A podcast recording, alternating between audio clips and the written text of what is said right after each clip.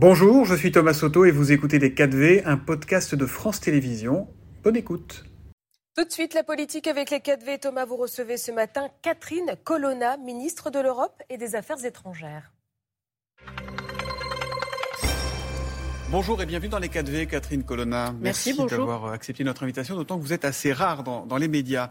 On sait que le ton est monté entre la France et l'Italie ces derniers temps, quand Gérald Darmanin a accusé la première ministre italienne, Giorgia Meloni, de mentir à ses électeurs et d'être incapable de régler les problèmes migratoires sur lesquels elle a été élue. Est-ce que nous sommes aujourd'hui en crise diplomatique avec nos voisins italiens? Non, certainement pas.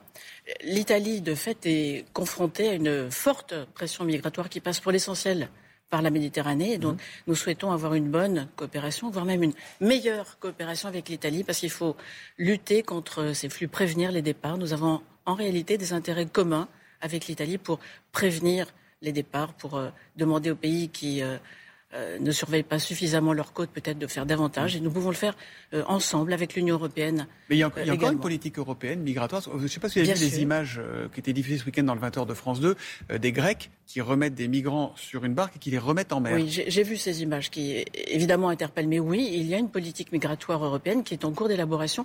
Hier encore, j'étais pour ma part à Bruxelles avec notamment mon collègue homologue italien, tandis Antonio que Tajani. Gérard Antonio Tajani, tandis que Gérard euh, Darmanin était lui-même à Bruxelles en réunion sur la réforme que nous souhaitons du pacte asile-migration, qui doit permettre plus de solidarité entre les Européens. Sauf que votre homologue, il devait venir à Paris et après les déclarations du ministre de l'Intérieur français, il avait tout annulé. On en est où là? C'est vrai, c'est vrai. Euh, il y a eu euh, un moment de euh, flottement, je dirais, d'étonnement devant des propos qui ont été tenus. Nous sommes expliqués depuis. Vous avez Et présenté les excuses de la France Non, ou pas? certainement pas. Nous avons tous des raisons d'espérer une meilleure coopération entre pays européens pour lutter contre les trafics et prévenir les Mm. départs. Et donc, je me rendrai en Italie après-demain, jeudi, à l'invitation de mon homologue italien. Et la première ministre italienne, elle viendra quand en France? On avait évoqué une date euh, en juin, c'est toujours d'actualité ou pas? Oui, je pense qu'on cherche euh, des dates, mais euh, c'est encore à voir. oui. Hum. Euh, Elle est une interlocutrice comme une autre, cette première ministre issue de l'extrême droite? Elle est euh, élue par le peuple italien, donc j'ai pas de commentaire particulier à faire sur les opinions de tel ou tel dirigeant d'un pays démocratique, voisin et ami, comme euh, est l'Italie. Donc je le dis avec mes mots. La situation euh, reste confuse en, Ukraine, euh, Madame la Ministre, euh, autour du champ de ruines qui est devenu la ville de Bakhmut. Selon vos informations, la ville est-elle tombée entre les mains des Russes, oui ou non? Je ne peux pas euh, commenter la situation sur le terrain jour après jour, euh, quartier par Parce euh, que vous ne le quartier. savez pas ou...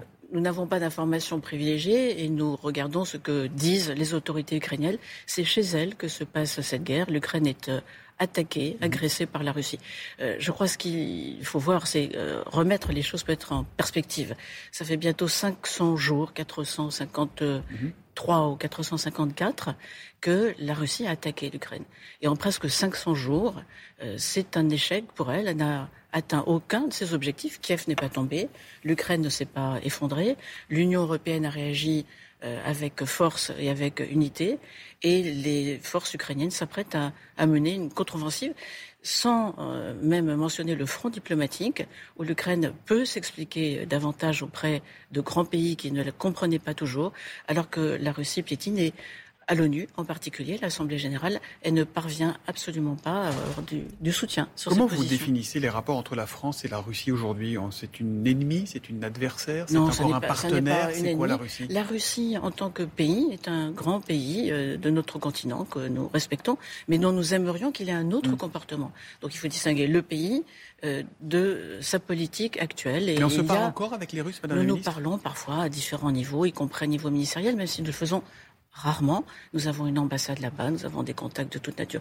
Mais nous sommes profondément en désaccord avec une agression menée par la Mhm. Russie contre un pays souverain qui viole tous les principes fondamentaux du droit international et tous les principes qui euh, fondent la vie entre les nations. Voilà pourquoi nous devons aider l'Ukraine à se défendre. C'est aussi simple que ça. Aider l'Ukraine à se défendre. Le week-end dernier, lors du, du G7 au Japon, le président américain Joe Biden a été très clair. Il a ouvert la porte à une livraison d'avions de combat américains, des F-16 aux Ukrainiens. Est-ce que cette avancée côté américain est de nature à pousser la France à revoir sa position, qui pour l'instant voulait se cantonner à la formation de pilotes? Est-ce que ça change quelque chose pour nous? La France, le président de la République, lorsqu'il a reçu le président Zelensky euh, dimanche dernier, le, le 14 mai, je crois, a été la première à dire publiquement qu'elle envisageait la formation de base, de base de pilotes ukrainiens, ce qui leur permettra, en poursuivant leur entraînement ailleurs sans doute, d'être en capacité de piloter des avions de dernière génération. Ça, la formation, c'est très clair. Formation de L'envoi d'avions formation de base qui peut ensuite être poursuivie peut-être ailleurs par une formation finale. Et vous savez que les Ukrainiens souhaitent des F-16 et la France ne possède pas d'F-16. Hmm. Mais si les Ukrainiens demandaient des rafales, ils auraient des rafales? Je crois que ça n'a pas de sens au regard de leur euh, demande. Hmm. Ils, souhaitent constituer progressivement et avec euh, désormais un nihil obstat des États-Unis au fait que d'autres pays qui posséderaient des F-16 puissent les mettre à disposition, éventuellement, le moment venu, de l'Ukraine. Vous avez dit la semaine dernière qu'un émissaire chinois était attendu euh, à Paris cette semaine. D'abord, est-ce qu'il est là? Est-ce qu'il est arrivé? Quand est-ce qu'il viendra? Il est là. Il sera reçu aujourd'hui au ministère de l'Europe et des Affaires étrangères par euh, le directeur politique et l'un des hum. directeurs importants de mon ministère. Sa mission, c'est d'essayer de trouver un règlement, climat... Euh, pardon, un règlement politique, au conflit.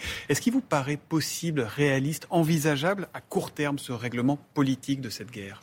Je crois que tout, tout effort qui contribue à rechercher la paix, une paix fondée sur les principes fondamentaux de la Charte des Nations Unies euh, est bon à entendre.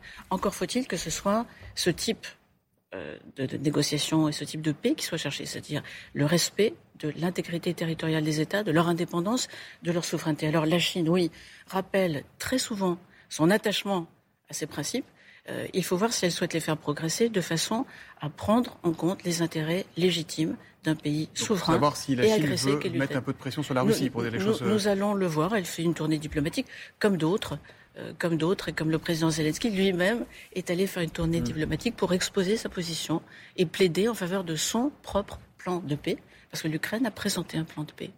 Vous êtes aussi la ministre de l'Europe, Catherine Colonna. Si on laisse tomber deux secondes le langage diplomatique, diriez-vous qu'à coup sûr, l'Ukraine sera d'ici quelques années membre de l'Union européenne? Oui. Euh, il lui appartient de mener, vous savez, des réformes fondamentales. C'est un pays qui vient d'un autre système qui a beaucoup progressé, mais il a maintenant une perspective européenne. À quelle échéance On peut déjà le dire? Non, c'est impossible à dire. Euh, ce sont, Deux ans, cinq ans, dix non, ans Non, c'est impossible à dire. Je ne sais pas répondre à cette question et je pense qu'il n'y a pas de réponse préétablie. Il y a une perspective d'adhésion qui est claire.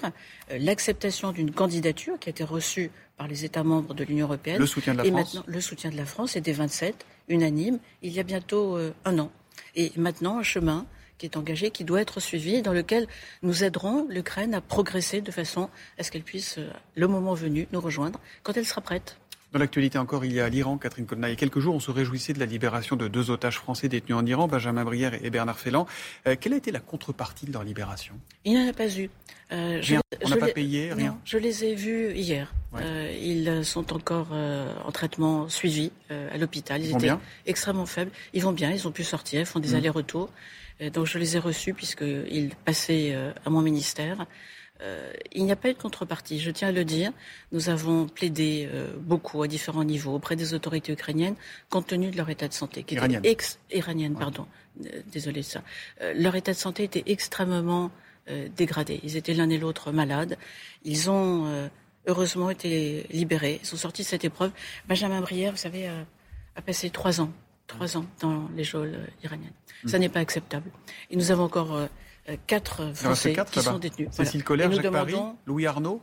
Et le quatrième, on ne sait pas qui c'est. Dont l'identité n'est pas rendue publique à la demande de, sa famille. C'est un agent Non. Non Non. À la demande de sa famille. Nous respectons tout à fait la vie privée des uns et des autres. Nous cherchons à les protéger et nous voulons les sortir de la situation dans laquelle ils sont. Nous demandons leur libération sans condition. Est-ce que vous avez la garantie qu'ils sont bien traités aujourd'hui, ces quatre Il y a euh, trop peu de visites euh, consulaires, mais, mais il y en a. Et donc, dans les choses euh, importantes que nous demandons, que nous pressons l'Iran de faire, c'est d'accepter de plus fréquents contacts avec l'ambassade, notre consulat, avec leur famille aussi. Hmm. tout ceci n'est pas acceptable. Il y a aussi le cas de la, chercheuse franco-iranienne Fariba Abdelka. Elle a été libérée le 10 février, mais elle n'a pas le droit de quitter le territoire euh, iranien.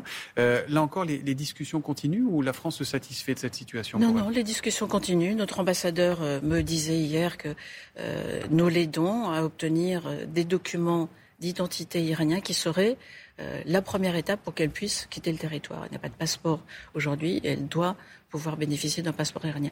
Et donc nous y travaillons. Nous y travaillons activement. Je vous dis, hier encore, euh, j'étais avec notre ambassadeur en train de m'en occuper. On a beaucoup parlé du, G7 euh, par rapport à l'Ukraine. Il y a aussi un autre événement diplomatique majeur ces derniers jours. Le week-end dernier, c'est le sommet de la Ligue arabe à Jeddah en Arabie saoudite, avec le retour dans le jeu diplomatique de Bachar el-Assad. Euh, que vous inspire cette image? Est-ce que ça vous a choqué de le revoir dans le concert international, le président syrien? Je crois surtout qu'il faut euh, se souvenir de qui est Bachar el-Assad. Mmh. c'est un dirigeant qui a été depuis plus de dix ans l'ennemi de son peuple je rappelais qu'il y a eu euh, des centaines de milliers de morts en Syrie. 100 000 morts hein, depuis 2011 en Syrie. Il a Et l'utilisation d'armes euh, chimiques. Et donc, tant qu'il euh, ne change pas, tant qu'il ne prend pas des, engagements de, réconciliation, de lutte contre le terrorisme, de lutte contre la drogue aussi, eh bien, tant qu'il ne change pas, qu'il ne prend pas ses engagements et qu'il ne respecte pas ses engagements, il n'y a pas de raison de changer d'attitude à son endroit. Donc il ne peut pas redevenir aujourd'hui un interlocuteur pour la France euh, je pense que c'est à lui euh, à changer. Ce n'est pas à la France à changer son attitude. C'est une erreur de la Ligue arabe de le remettre comme ça. Euh, c'est un choix.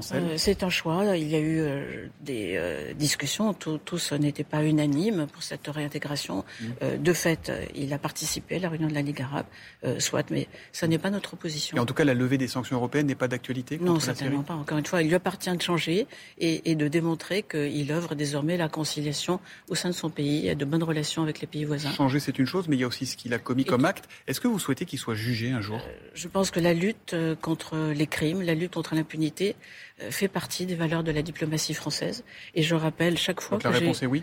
Oui, chaque fois que j'ai à m'exprimer sur la question syrienne. Je rappelle que dans nos priorités, il y a cette lutte contre l'impunité. Hmm. dernier sujet, c'est la Syrie, donc terreau des, terroristes. Il y a quelques jours, à, à New York, Gérald Darmanin, le ministre de l'Intérieur, s'est inquiété d'une reprise de la menace islamiste en Europe. Est-ce que ça veut dire que dans le monde, Daesh, l'État islamique, est en train de reconstituer ses sources ses forces? Parmi les sujets de, préoccupation dans le dossier syrien, il y a euh, pour nous le fait que la lutte contre Daesh n'est pas terminée mmh. et que nous devons d'ailleurs euh, euh, aider, protéger nos alliés kurdes qui ont été efficaces dans cette lutte contre Daesh. Mmh. Donc des points ont été marqués, des coups sévères ont été portés à Daesh, mais ça n'est pas terminé. En effet, il faut être extrêmement vigilant. Est-ce qu'il faut s'inquiéter, par exemple, d'une menace extérieure pour les Jeux Olympiques à Paris l'an prochain? D'une façon générale, la menace terroriste existe. Je ne ferai aucune révélation en rappelant qu'elle existe. non, mais on dit souvent qu'elle est maintenant euh, endogène. A plusieurs formes, euh, en effet. Elle peut se manifester selon les moments d'une façon différente. Donc nous sommes euh, extrêmement vigilants sur l'ensemble de ces fronts. Et il le faut. Donc la menace extérieure existe encore? Elle existe, oui. Elle ressemble à celle qu'on a connue en 2015 Pas forcément, non. non. Et il y a, euh, on l'a vu dans différents pays, différentes formes d'action, mais toutes requièrent une très grande vigilance. Merci beaucoup, Catherine. Oui, allez-y. Non, le ministre intérieur euh, est là pour ça et actif. Merci beaucoup, Catherine Colonna, d'être venue dans les 4V. Merci à vous et bonne journée. Merci, merci beaucoup. Merci Thomas et merci à votre invité. C'était Les 4V, un podcast de France Télévisions. S'il vous a plu, n'hésitez surtout pas à vous abonner. Vous pouvez également retrouver tous les replays en vidéo sur France.tv.